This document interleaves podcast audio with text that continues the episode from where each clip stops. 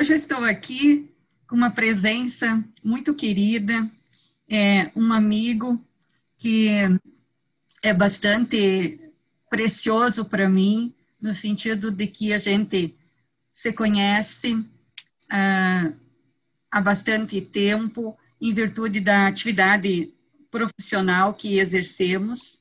Então, é um amigo que nós que a gente estreita laços profissionais, a gente está sempre trocando ideias. Eu acompanho muito o trabalho é, do Arthur. E para iniciar, falando de quem é o Arthur, eu vou começar a é, ler o currículo, assim, para mais explicitado, assim, quem é o Arthur Delguercio Neto, né? Com quem nós estamos conversando hoje aqui. É uma satisfação enorme para mim é, ter a presença e conseguir é, dialogar, trocar algumas ideias, um bate-papo bem informal no tocante à nossa atividade é, extrajudicial. Então, Arthur Delguercio Neto, ele é tabelião de notas e de protesto de títulos do município de Itaquaquecetuba, São Paulo, escritor, coordenador do blog do DG, palestrante, professor em vários cursos da área notarial e registral, inclusive preparatório para concursos públicos, mentor de vários projetos também na área extrajudicial, na área cartorária, e mais recentemente, né, Arthur, membro consultor da Comissão Especial de Direito Notarial e de Registros Públicos da OAB, seção São Paulo. Então, é uma pessoa, assim, que é extremamente dedicada às questões notariais e registrais. E nós, hoje, aqui, vamos tratar de algum tema é, que diz respeito à nossa atividade. Então, Arthur, seja muito bem-vindo. Você, eu já disse, é uma pessoa por demais assim querida das outras pessoas. Tu tem um trânsito muito grande em várias áreas. Então, para conversarmos hoje, é, eu escolhi um tema que é ligado à minha atividade aqui no Rio Grande do Sul, junto aos Centro de Registro de Veículos Automotores, que é uma atividade que nós exercemos junto com o cartório de registro civil das pessoas naturais. Então, é, mais uma vez, seja bem-vindo. Estamos à disposição para ouvir aí o que tu tem para nos contar. Eu sei que tem muitos projetos, sempre está envolvido. é, eu sei, eu acompanho. Sim, bom. É, pelo blog do BG, enfim, né? Bom, em primeiro... Ô, Joana, em primeiro lugar, eu quero dizer que eu tenho uma alegria, uma satisfação muito grande em estar aqui com você, muito grande mesmo. É, você é uma pessoa que eu trato como, como uma amiga, uma amiga querida, uma amiga, uma colega de profissão é, que eu admiro muito. Então, uh, estar aqui hoje para a gente poder bater um papo sobre a nossa atividade, a nossa amada atividade notarial e registral é um motivo de muita alegria. E eu estou feliz em, em, finalmente essa conversa acontecer. Né? Nós já tentamos uma vez, tivemos uns probleminhas técnicos que inviabilizaram a divulgação, mas agora a gente está gravando, está com som e vamos bater um papo bem gostoso. Obrigado pela oportunidade de estar aqui e vamos vamos conversar coisas que ajudem assim, além mais do que falar sobre a nossa atividade vamos trazer boas informações para quem acompanhar esse vídeo porque é, eu, eu eu assim como você sei que comungamos desse mesmo pensamento acreditamos que o que a gente faz nos cartórios tenha uma valia tenha uma utilidade muito grande para a vida das pessoas. Então, é, que a gente possa trazer boas informações para quem nos seguir, para quem nos acompanhar nesse material de hoje. E aí eu começaria assim perguntando o que, que é um reconhecimento de firma, para que, que serve o reconhecimento de firma, é, quais os documentos que precisam ser apresentados para proceder um reconhecimento de firma, enfim, é, o que você achar que é importante nós frisarmos nessa questão do reconhecimento de firma? E eu vou, já me adianto um pouquinho, e eu estive observando que tu tens, neste livro aqui, Contos e Causas Notariais, do Arthur Dergues Neto, tem é, na página 30 aqui um artigo que fala sobre especificamente reconhecimento de firma. Então, começou a, começa assim, quantas vezes não ouvimos alguém dizer vai lá no cartório e reconhece a firma, é melhor assim, mas, afinal de contas, o que é um reconhecimento de firma?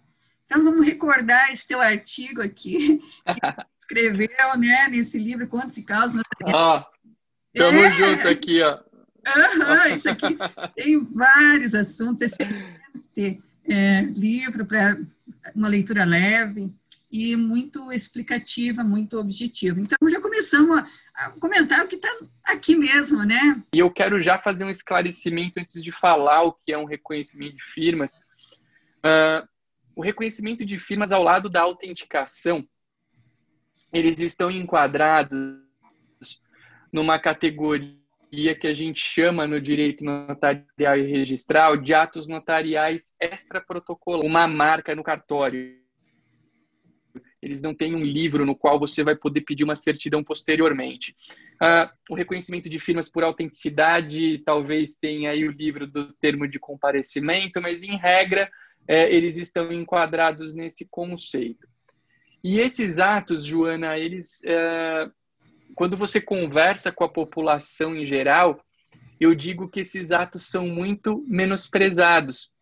Talvez até pela aparente simplicidade que eles têm, as pessoas costumam olhar para esses atos e falar: nossa, eu vou pagar 10 reais só por um carimbo, nossa, eu vou pagar 15 reais só por um carimbo.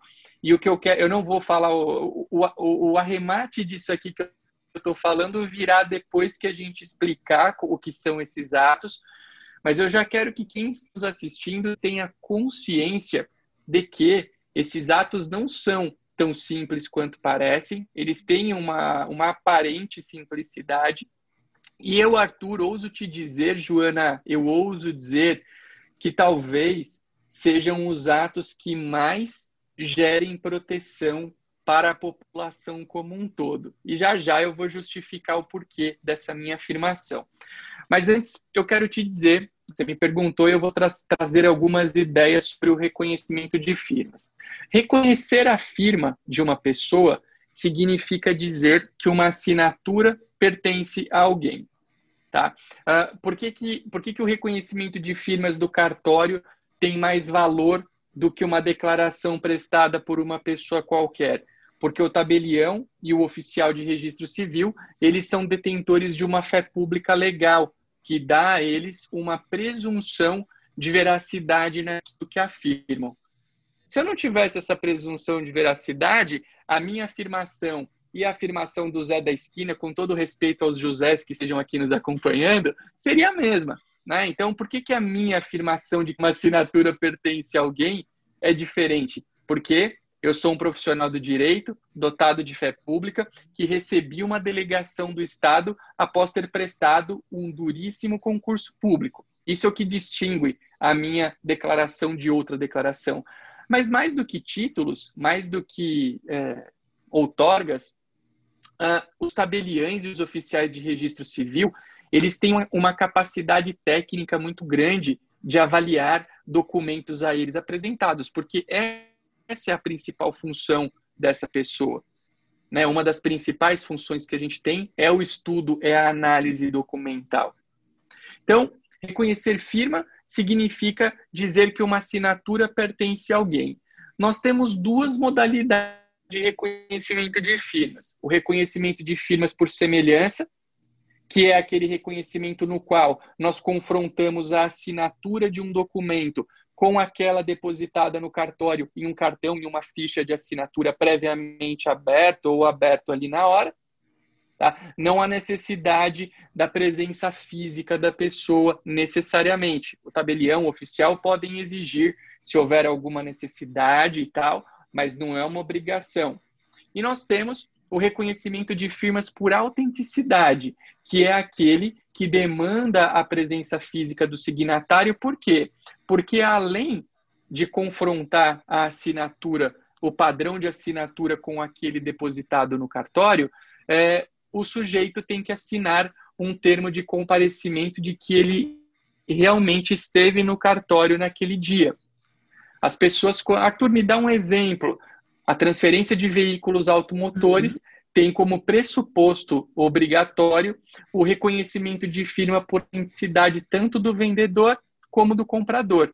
Então, é, é, quando, quando a gente fala em reconhecimento de firma por autenticidade, normalmente vem à mente das pessoas essa questão da transferência de veículos automotores. Por quê? Porque na transferência dos veículos automotores, o reconhecimento de firmas por autenticidade é uma obrigação. Agora, eu costumo dizer, Joana, e depois eu quero também ouvir a tua opinião, que mesmo naqueles casos em que não seja obrigatório o reconhecimento de firma por autenticidade, ele é sempre o mais recomendável. Por quê? Uhum. Porque a necessidade do indivíduo ir até o cartório dá uma segurança maior. Então vamos pensar num exemplo muito comum, contrato de locação de bem imóvel. É obrigatório o reconhecimento de firma por autenticidade? Não, não é obrigatório. Mas olha que relação importante. Você está alugando o teu imóvel para alguém, você está alugando a tua casa de alguém. Será que não vale a pena você investir alguns poucos reais a mais e obter um reconhecimento de firmas mais seguro, que é o reconhecimento de firma por autenticidade? Eu penso que sim. Tá? Uh, uma outra informação de suma importância para você ter a sua firma reconhecida, seja ela por semelhança, seja ela por autenticidade, você tem que ter um cartão de assinatura, uma ficha de assinatura aberta perante o tabelião de notas ou oficial de registro civil. E para que você abra esse cartão de assinatura, você tem que se identificar apresentando um documento de identidade válido. Gosto de lembrar como exemplos aí de, de documentos de identidade válidos, nós temos a CNH, o RG, o passaporte, uh, e é muito importante que esses documentos estejam em bom estado de conservação. Não vale jogar no bolso da calça jeans, colocar na máquina, destruir o documento e ir até o cartório. Muito comum, né? Muito comum. Outro caso comum. Não, documento de identidade, Joana, é o que eu sempre brinco. Documento de identidade ele tem que identificar. Outro caso muito comum, e eu espero que o nosso espectador não fique bravo se isso acontecer com ele, o sujeito está lá com seus 70 anos de idade e ele chega com um documento de identidade com uma foto na qual ele tinha, sei lá, 30, 40 anos. E aí você pede uma atualização de documento, ele olha bem para tua cara e fala assim: "Mas eu não mudei nada, olha aqui, eu tô igualzinho". Mas o tempo é implacável, né, é, Joana? É. Não, não, tem jeito. Então, é, pressuposto, não adianta. O pressuposto básico para você fazer o reconhecimento de firmas é você ter um cartão de assinatura aberto. Só que ter um cartão de assinatura não é simplesmente ir lá e escrever qualquer coisa, não. Você vai ser previamente identificado. Grande parte dos cartórios do Brasil coletam imagem fotográfica, biometria. Tudo isso para quê? Para construir um sistema de segurança em torno daquela identificação gerar segurança, gerar tranquilidade. Então, uma outra informação, última informação que eu acho importante a respeito do reconhecimento de firmas, além das que a gente prestou aqui, em muitos estados, é o caso do estado de São Paulo, onde eu sou tabelião, não sei se no Rio Grande do Sul tem isso, eu não me recordo, uh, você tem uma divisão é, no reconhecimento de firmas por semelhança em atos com valor e sem valor é, econômico. Então, é, quando não é uma, uma declaração de residência, por exemplo, não tem valor econômico, é, é um tipo de reconhecimento de firma por semelhança. Uh, uma um contrato, um compromisso de venda e compra, por exemplo, é um exemplo de um, uh, uh, um documento que pode ser reconhecido, que a firma né, pode ser reconhecida por semelhança, só que aí seria com valor econômico. Então, é uma distinção que a gente tem aqui em São Paulo. Tem no Rio Grande do Sul, Joana, tem. essa distinção também? Tem. Uhum. tem. Tem. Tem essa distinção. Então, é, essa, legal. Então, essas são informações que eu acredito serem muito valiosas do reconhecimento de firmas.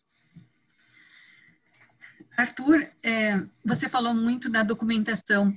Nós temos né, que, em qualquer ato que a gente vai fazer, é, realizar a qualificação da pessoa, e essa vem parte da documentação. Nós também temos muitas dificuldades. Você deu exemplo da pessoa de 70 anos aí, mas é, é isso aí mesmo, sabe?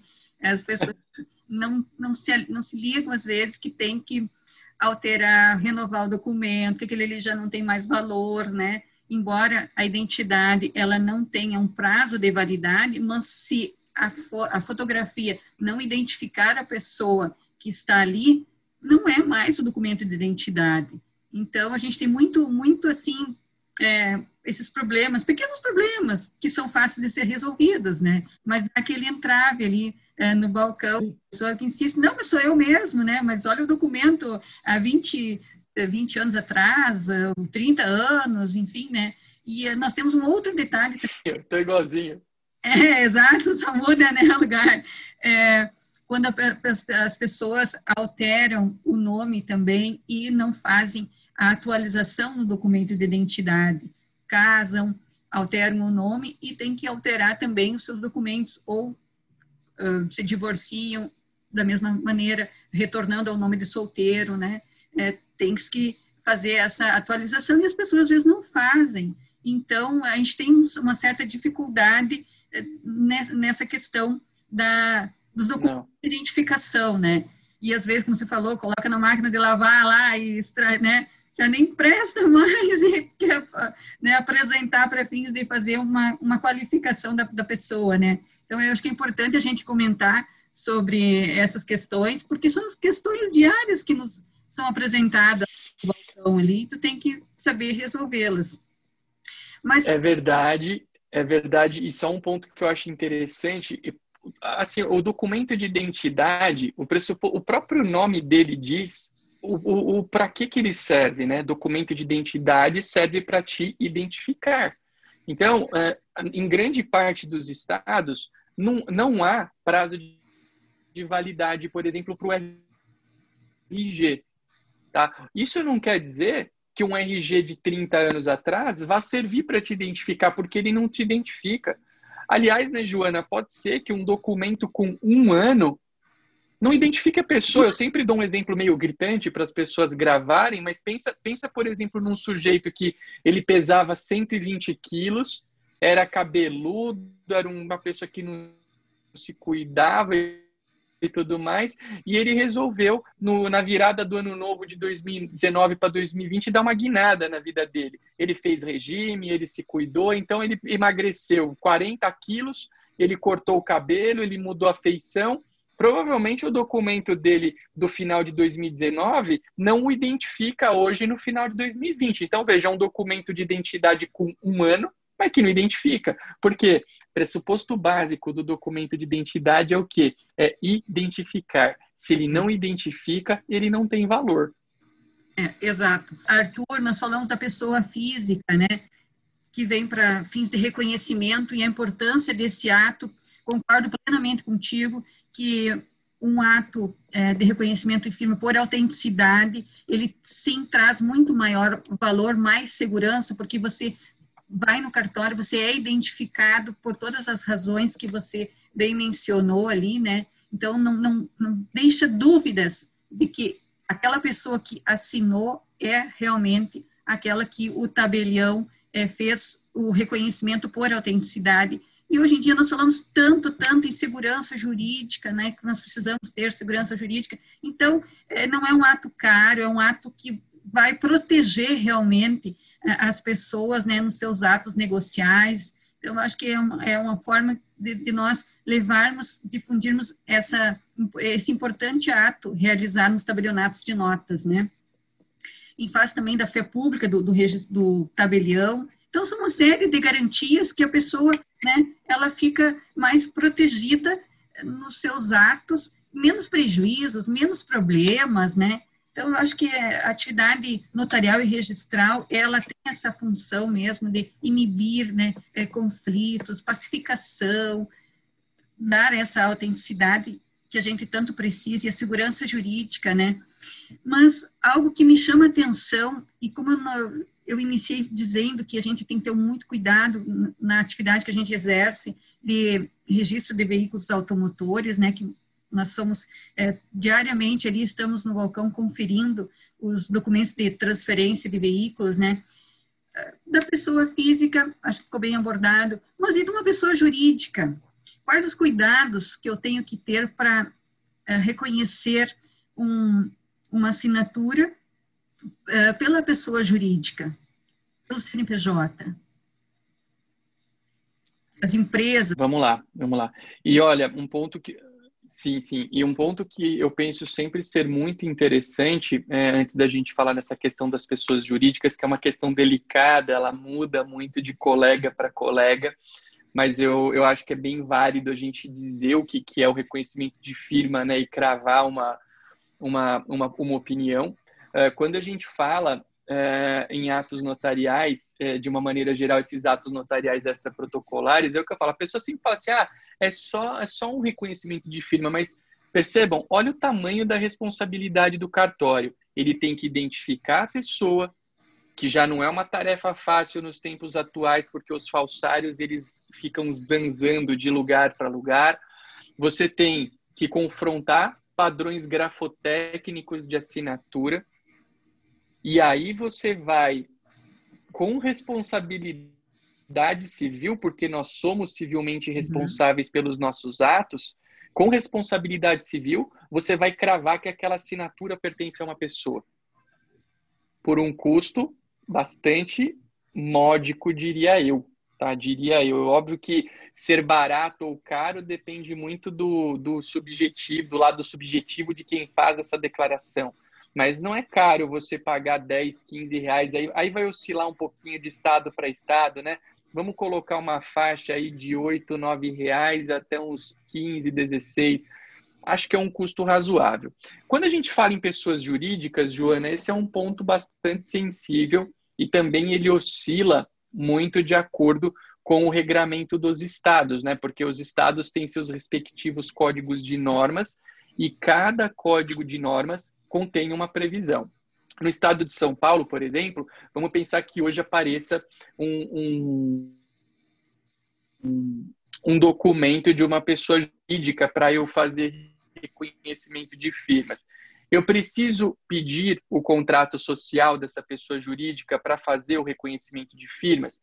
Uh, e a resposta é que não, não há previsão no Código de Normas nesse sentido, e até se você for estudar o que é o reconhecimento de firmas, uh, talvez uh, realmente não haja muito sentido em você ficar investigando as origens. Por quê? Porque quando eu, quando eu reconheço a firma, eu digo que uma assinatura pertence a alguém.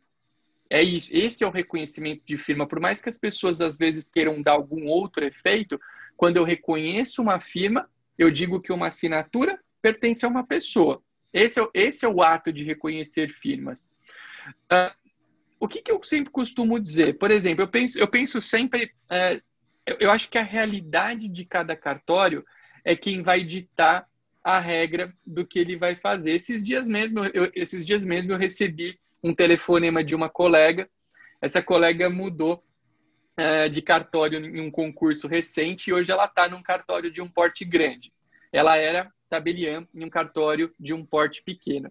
Nesse cartório de porte pequeno, ela pedia o contrato social de cada pessoa jurídica que ela fosse fazer o reconhecimento de firmas.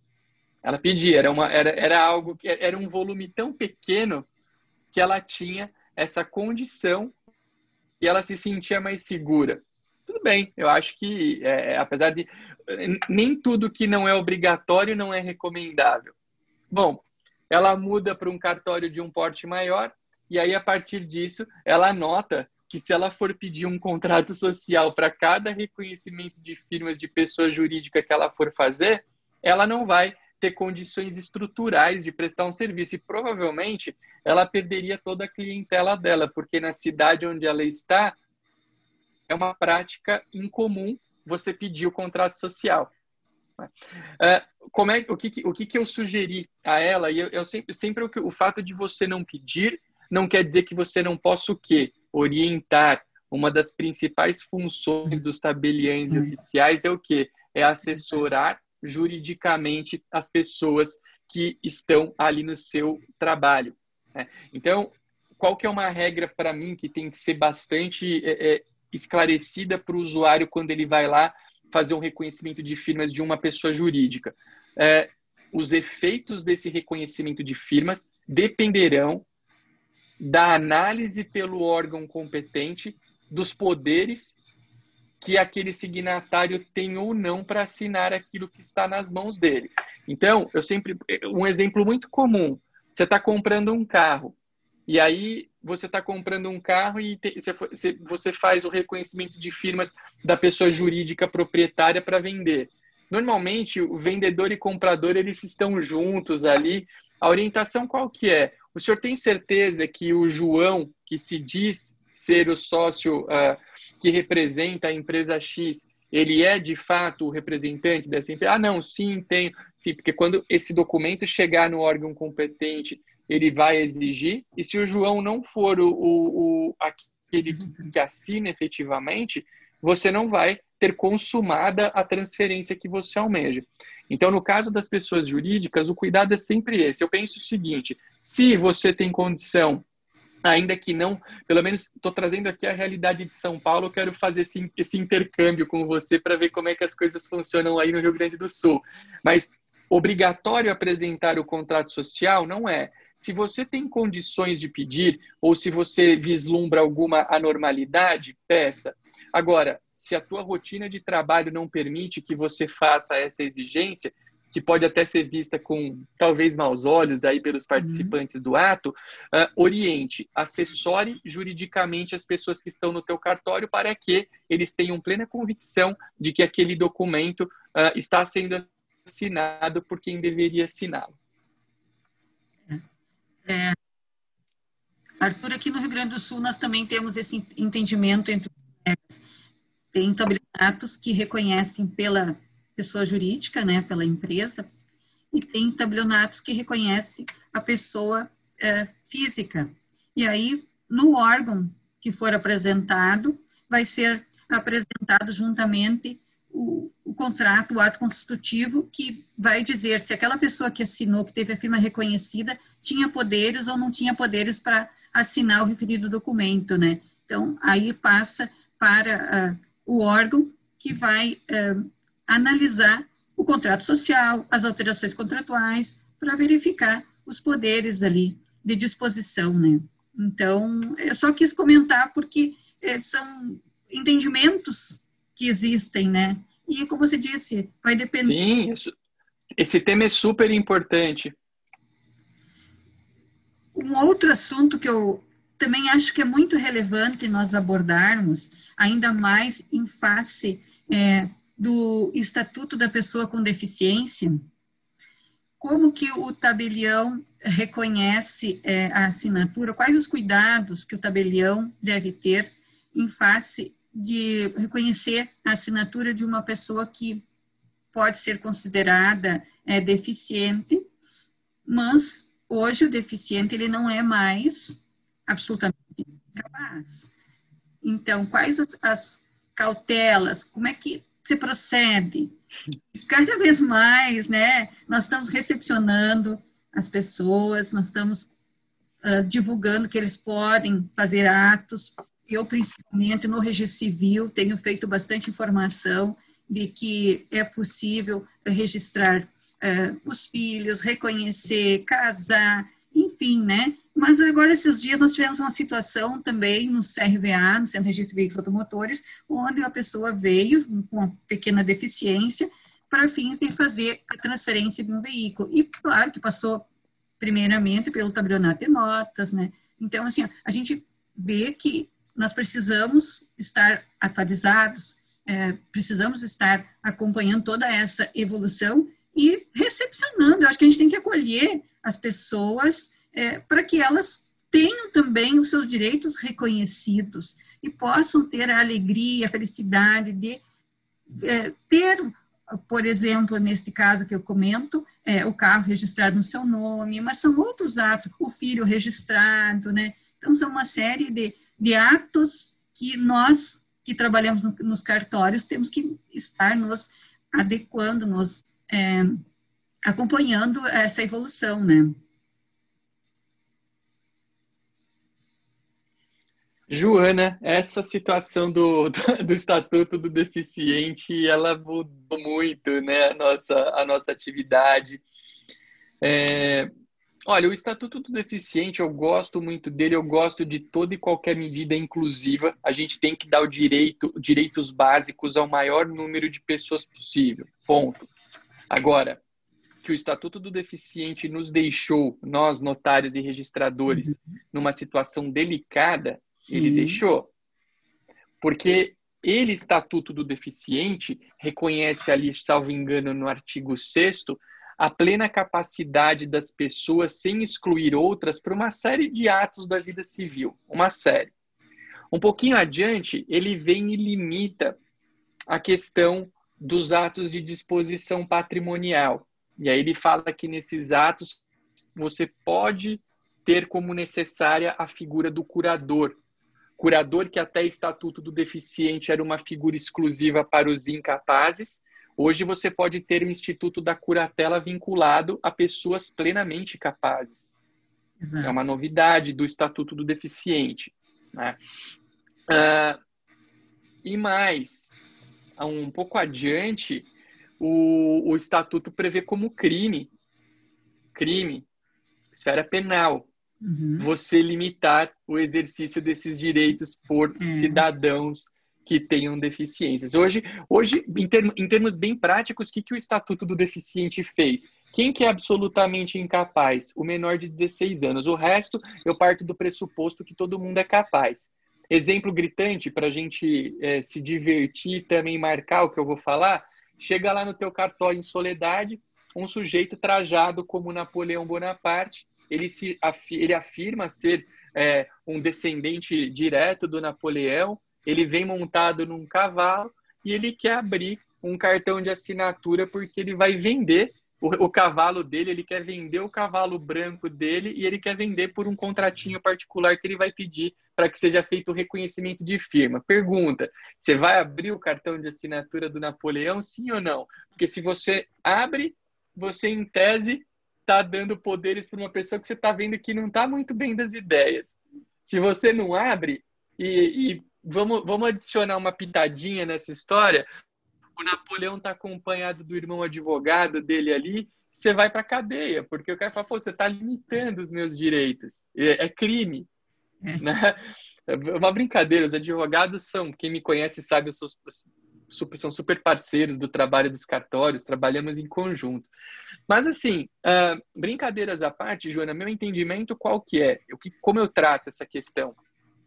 A pessoa só pode ter um cartão de assinatura aberto participar de um ato notarial, seja ele protocolar ou extraprotocolar, se ele tiver consciência e discernimento daquilo que ele quer fazer. E ponto. Se ele não tem discernimento, me desculpa, não vou fazer. Ai, Arthur, mas você corre risco de responder um processo na esfera criminal. Vou pagar para ver. Porque eu prefiro manter a minha segurança jurídica, a, o meu dever de ofertar segurança jurídica intacto. Essa é a minha ideia. Tá? Eu não acho que qualquer pessoa pode chegar, abrir um cartão de assinatura e tá tudo resolvido. E, aliás, eu quero aproveitar esse momento, Joana, para trazer um ponto que eu acho super importante, super, super, super importante, que as pessoas às vezes não dão o devido valor. A gente sabe que um pressuposto básico para você ter a sua firma aberta é você ser ao menos semi-alfabetizado. Uhum. Você pode ser um alfabetizado, você pode ser um cara totalmente alfabetizado, beleza? Mas talvez você não tenha uma alfabetização completa, você seja um semi-alfabetizado e aí você pode ter o seu cartão de assinatura aberto. E aí ter a sua firma reconhecida, que é esse contexto que a gente está tratando aqui. Agora, eu deixo claro que o analfabeto não pode abrir cartão de assinatura e ele não pode ter firma reconhecida.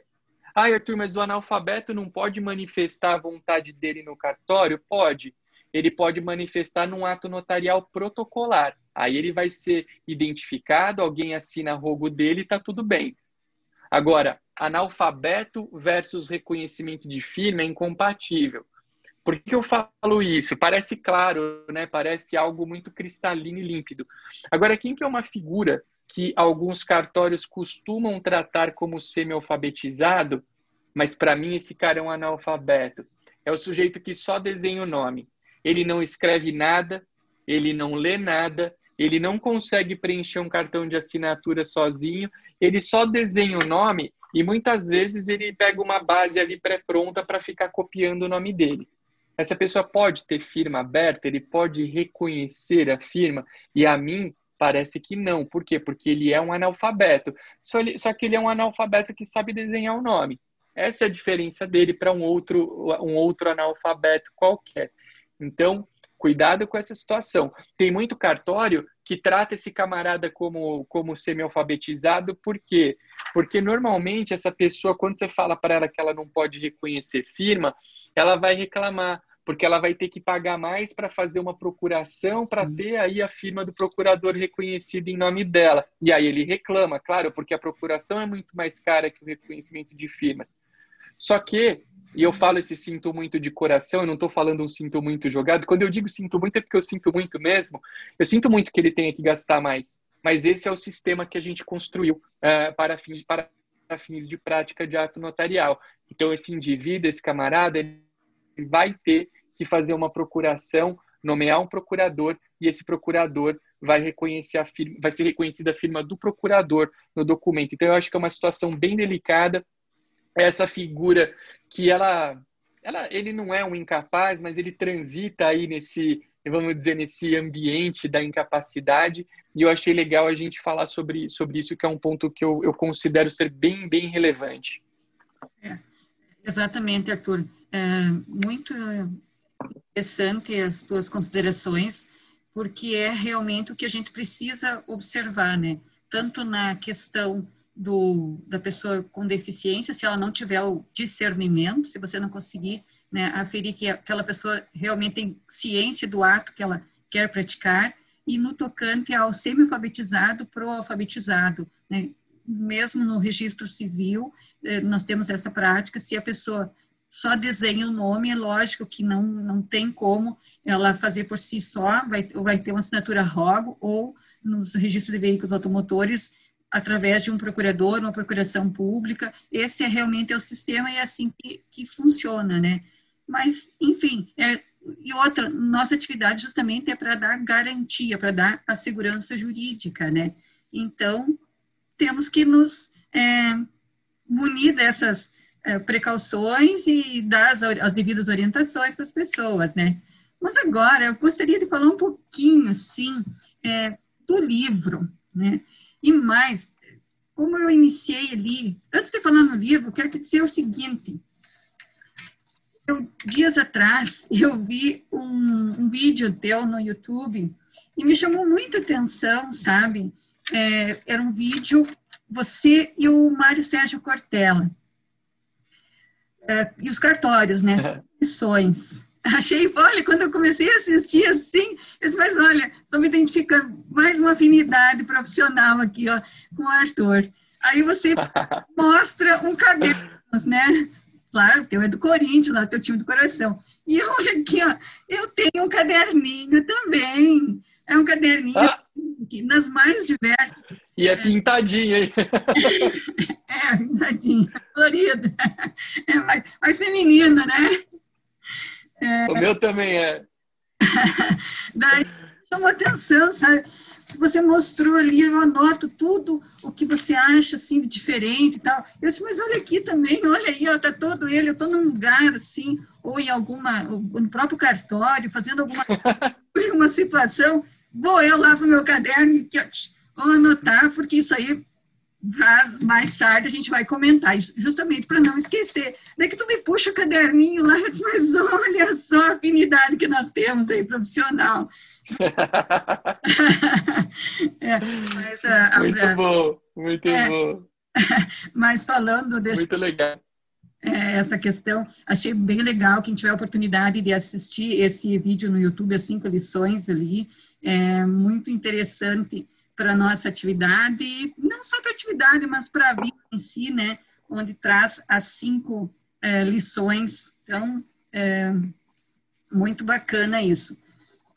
Só quis fazer né, esse, esse comentário porque me chamou a atenção ali da, do, do caderno, né? É, então não é só eu que tenho o caderno. Muito legal, muito legal. Arthur também tem o caderno. não, so, não, somos nós os dois malucos, somos os dois malucos. Essa, história do caderno, eu, eu, eu, eu, leio muito, eu gosto muito de ler. E, e, eu, e eu, às vezes eu tenho umas ideias que eu penso, eu falo, meu, em algum momento eu, eu, eu quero lembrar disso, eu vou aplicar. E eu, assim, eu até gosto do celular, eu às vezes anoto, mas, por exemplo, quando eu tô sem meu caderninho na mão, eu tenho alguma ideia na rua, eu, eu anoto no celular e depois eu jogo caderninho. Porque esse caderninho, toda vez que um exemplo, eu vou dar uma aula. Eu, você sabe disso porque você acompanha um pouco do meu trabalho. Eu gosto do direito, mas eu gosto muito do fora do direito também. Então, às vezes eu sento uns 10 minutinhos e eu fico folhando esse caderno, eu falo, pô, eu quero, eu quero tirar alguma coisa daqui que, que, faça, que faça diferença na vida de quem vai me ouvir. Então, eu, óbvio, eu quero levar conhecimento jurídico porque o meu principal foco de trabalho é o direito notarial e registral. Mas eu sempre penso, eu tenho procurado carregar isso comigo, que se a gente puder tornar o dia de uma pessoa mais feliz, ou de às vezes dar para pessoa, para uma pessoa só que seja, se você conseguir levar uma palavra que ajude, eu já vou estar muito feliz. Então eu pego esse caderninho e eu fico dando uma folhada nele e falo, não, pô, hoje eu vou abrir falando isso, hoje eu vou falar sobre um tema, eu vou linkar com isso aqui. Então, é uma maneira que eu, que eu tenho de guardar e não cair no esquecimento, porque hoje em dia a gente é tão bombardeado com informação, é. se você não anota, você esquece, não tem jeito. É muita informação, né, Joana? Muita coisa. É, muita é verdade. Coisa. É verdade. Então, assim, é o caderninho. O caderninho funciona sempre, não adianta, né? Uh, mas voltando, eu gostaria que tu falasse um pouquinho... É maravilhoso. falasse um pouquinho sobre esse livro, né? Essa ideia que surgiu, como surgiu esse projeto, né? E gosto muito. É um livro muito de artigos bem objetivos. É uma linguagem simples, fácil de ser entendida por qualquer pessoa. É uma linguagem muito assim acessível, né? Então ele é simples, mas simples, mas de um conteúdo muito rico. E esse tema que nós abordamos, ele está aqui, reconhecimento e firma, e no finalzinho de, do, do livro, quem ainda se quiser memorizar melhor ou quiser dar de presente para um adolescente, enfim, né? Então ainda tem é, uns desenhos ali, traz de forma bem mais descontraída, vamos dizer, né? É, esses temas que a gente abordou aqui, no caso, nós abordamos é, o reconhecimento e firme, então aqui conta de uma forma bem descontraída, eu cheguei até a anotar ali, fiz umas com meu, minha, minha caneta ali, então assim, palavras cruzadas, então é uma coisa assim, pensamento também, então também assim, né, é, angustiado, pega o livrinho, ó, tem um pensamento, tu já lê, então ele é multi, multi, né? Então eu achei bem interessante, assim, é um livro que a gente pega para quando tem alguma coisa, tu já vai... Multiuso. É, multiuso, exatamente. Né? E tem um cunho todo é, assistencial também, né? Então eu achei bem legal de mostrar esse teu trabalho aqui, além de outros trabalhos que você tem, mas eu escolhi esse Bom, Vamos lá, vamos contar um pouquinho do Contos e Causas Notariais. É o meu xodó literário, vamos dizer assim, vai. Eu tenho um, eu tenho um carinho muito grande por esse livro. É, ele tá nas, essa, essa capa que você mostrou é da primeira edição, essa aqui que a gente tem atualmente é a segunda. Ela é uma edição que tem é, ela tem uma quantidade, é, é, o conteúdo dela é quase dobrado. É, essa é a primeira, eu tenho aqui também, eu sempre guardo todos eles. Essa aqui é a primeira edição. Essa aqui é a segunda com o loginho verde. Ela tem o dobro quase de conteúdo já em relação à primeira, né? Ela tem vários novos contos, tem novas histórias. Então, o Contos e Caos Notáveis mas o fruto, a, a, a, origem dele é um ideal que eu tenho a longa data, que é o que? Eu, eu quero. Você usou uma palavra para definir o contos e causas que eu, eu, eu, adoro quando eu ouço, porque é o que eu quero. É, a, a, palavra que você usou foi simples. Ele é um livro de leitura simples. Uh, as pessoas normalmente atrelam simples a uma coisa não muito legal, mas eu não. Eu acho que quando a gente consegue se comunicar com simplicidade, quando você consegue transmitir conteúdo com simplicidade, é maravilhoso. E eu, o que eu busco com o Contos e Causas Notariais é isso. Então, desde que eu me conheço por gente no mundo notarial e registral, eu sempre percebi o que as pessoas não usam tanto o cartório porque elas não sabem muito bem tudo que elas podem fazer lá. Elas acham que é um universo um pouco distante delas, para uma coisa burocrática, para uma coisa ruim. E eu comecei a, a me comunicar de uma maneira fácil com as pessoas para que elas entendessem o que a gente faz. Então, hoje é, a gente te, eu tenho uma coluna todo mês eu me comprometo a escrever um artigo sobre um assunto simples e publicar num jornal aqui da região, que é um compromisso que eu tenho, e também no blog do DG. Hoje mesmo eu escrevi o artigo, eu publico toda primeira terça-feira do mês. Então hoje eu terminei de escrever o artigo da próxima terça-feira. Uh, o artigo vai ser sobre os cartórios e as eleições eu falo sobre é, aqueles candidatos que registram no RTD as, os seus planos de governo e também sobre o uso da ata notarial para combater ofensas na internet e tal. Por que, que eu faço isso?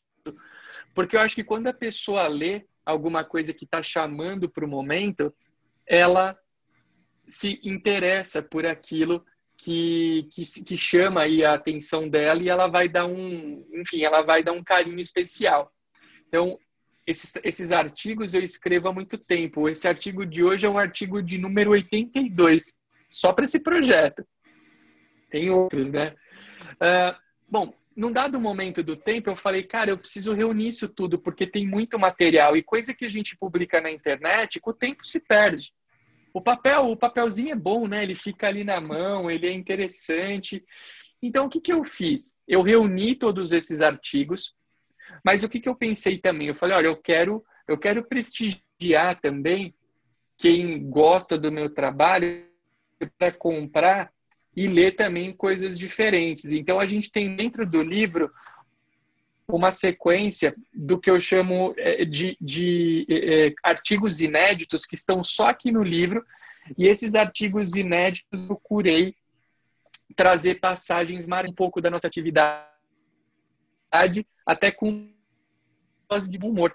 O, o, o, artigo, o artigo inédito que mais faz sucesso até hoje é o artigo denominado Os Testamentos da Senhora Namoradeira. Esse, esse artigo ele é, ele é real, é verídico, eu vivi isso daí. Era uma senhora é, de Campos do Jordão, local que eu fui tabelião, cidade que eu tenho um mega carinho. Vou, a, a Rose, minha mulher, é de lá, a gente está sempre por lá.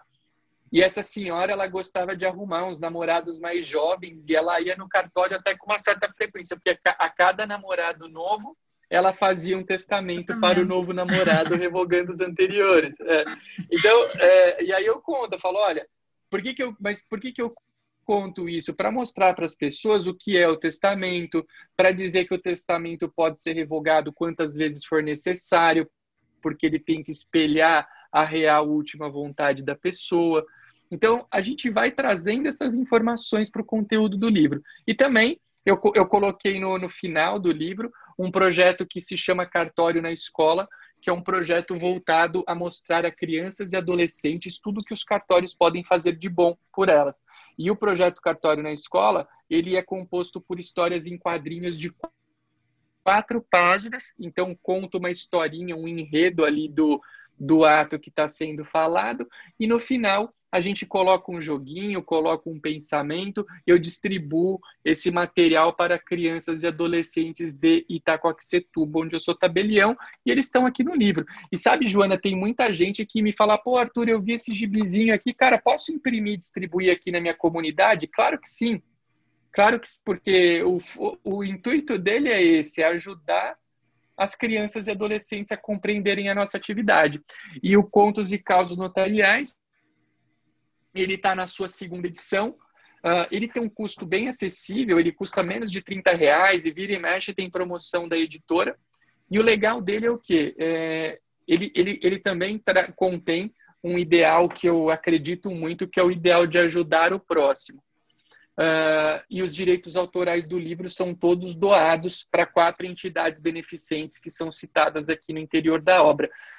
O valor do direito autoral, Joana, é um valor pequenino. O livro não dá dinheiro aqui no Brasil, a não ser para autores best-sellers, que não é o que não é o meu caso. Mas o que eu mostro, o que eu quero mostrar, o que que é? é eu quero mostrar que qualquer um pode fazer alguma coisa pelo outro com um pequeno gesto. Então, que cada um uh, tem esse pequeno gesto, essa pequena, essa pequena demonstração de carinho e de amor com o próximo, principalmente no tempo que a gente vive. Então eu sempre falo que o Contos e Caos Notariais, ele é um livro que ele é para quem gosta do mundo do direito é muito bom, porque ele tem um fundinho jurídico nele, uh, diferente aqui dos meus outros livros que aqui estão, que eu deixo aqui de, de cenário, né, que tem outros livros notariais e registrais que são mais técnicos mas ele, ele também é um presente que você pode dar para qualquer pessoa, porque ele lê. Qualquer pessoa tem que ler o Contos e Causas Notariais e compreender o conteúdo. Então, tá chegando aí época de final de ano, às vezes a pessoa, uma, a pessoa trabalha num cartório, quer presentear alguns clientes, alguns familiares, eu sempre deixo essa sugestão, porque você estará conhecendo um pouco mais a atividade e, de quebra, o que é mais importante, ajudando o próximo aí com essa arrecadação dos direitos. E, eu torço aí, ele vai. A gente já tem a informação de que é, talvez ainda esse ano a gente esgote essa segunda edição, vamos para uma terceira. O plano é manter ele sempre ativo aí com novas histórias, novos materiais e ajudando quem precisa. Muito legal, Arthur. É, te parabenizo por esse projeto e quero dizer assim que o que depender de mim para poder é, também divulgar, estou à disposição. E acho que a, que a nossa Obrigado. É, tem muito mesmo a ser divulgada, difundida. E quando eu falei numa linguagem simples, eu, eu disse simples, mas ele tem um conteúdo riquíssimo. E esse conteúdo riquíssimo, assim, tu vê nos artigos, de forma bem objetiva, e até, inclusive, aqui achei um artigo referente ao nascimento, então são, são vários assuntos, assim, que você pode é, fazer uma leitura, né, simples, mas muito enriquecedora. Então, é, vale a pena, né, adquirir, dar de presente, estamos chegando agora no final do ano mesmo, né, um presente é, é sempre bem-vinda e com instrução, Sim. com informação da nossa atividade. Arthur. Sem dúvida. É, eu quero te dizer assim aqui, é, eu fico muito agradecida, né? Isso. Você nos é, prestigiar com as suas informações e já nos encaminhando para o final, né? Sei que você é uma pessoa que tem muito, muitas atividades, mas agradecer do fundo do coração, assim, de você ter é, participado comigo aqui, uma forma da gente levar a atividade, né, difundir e mostrar um pouco o que é o cartório, um dos atos aí que, que é lavrado, e as pessoas não têm o devido conhecimento e, como você disse, né, às vezes deixam de é, exercitar um direito justamente por desconhecer, por não ter a informação. Então, assim, é, sou muito grata pela tua participação e quero te dizer, assim, que é, você está de parabéns, que continue sendo essa pessoa iluminada, proativa, é, solidária, é, dedicada. Isso aí só temos a, a agradecer, né? De poder é, ter a oportunidade de compartilhar é, esses momentos assim. Então, meu muito obrigado, Arthur. Obrigado. Muito Imagina, eu que agradeço. Antes, só de lá no começo da transmissão, é, é o seguinte: quando as pessoas uh, ouvirem a gente falando sobre reconhecimento de firmas, sobre autenticação, autenticação quer dizer que um, um original confere com uma cópia confere com um original apresentado ao tabelião. Uh, como, como eu disse, as pessoas menosprezam muito esses atos, mas eles são muito importantes, porque o tabelião de bate-pronto, o oficial de registro civil de bate-pronto, ele tem que dar uma resposta para o cliente. uma resposta rápida. Não tem prazo como em outros atos. O custo do ato do reconhecimento de firma e da autenticação é baixo, é baixíssimo. E eu chego até a dizer, Joana, eu ouso dizer novamente, estou ousado hoje, mas eu ouso dizer que em muito ganho que você tem finanças, as pessoas atrelam muito cartório a dinheiro, né? Muito. É, Infelizmente, muita gente acha que é só isso. Mas eu vou, eu, vou, eu vou fazer uma afirmação que é a seguinte: em muitos cartórios, se a ação legal de praticar esses dois atos fosse extinta, eles não sofreriam prejuízo financeiro, porque tem muito cartório que mantém uma estrutura para atender o reconhecimento de firmas e autenticidade, ou às vezes até um pouquinho mais. Ele tira de outros setores do cartório para investir lá. Então, desvinculem um pouco se a gente está fazendo um serviço público muito, muito importante, tá? Por quê? Porque para muita gente, se essa atribuição não existir mais, não faria a menor diferença financeiramente.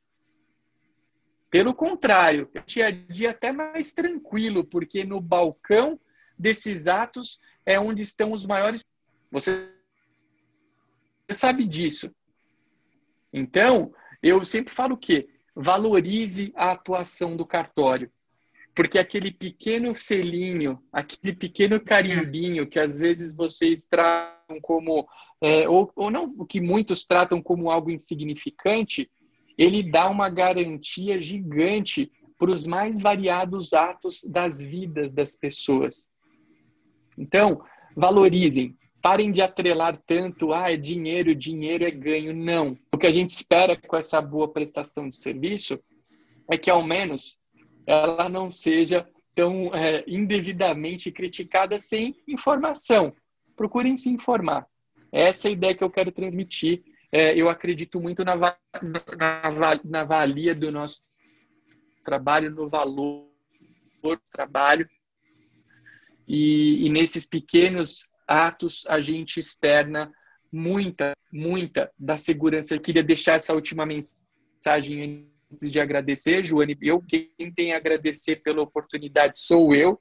Fico sempre feliz em poder estar conversando contigo, em levar essa mensagem. É, eu espero que, que a gente tenha trazido informações boas e úteis para quem é, nos acompanha.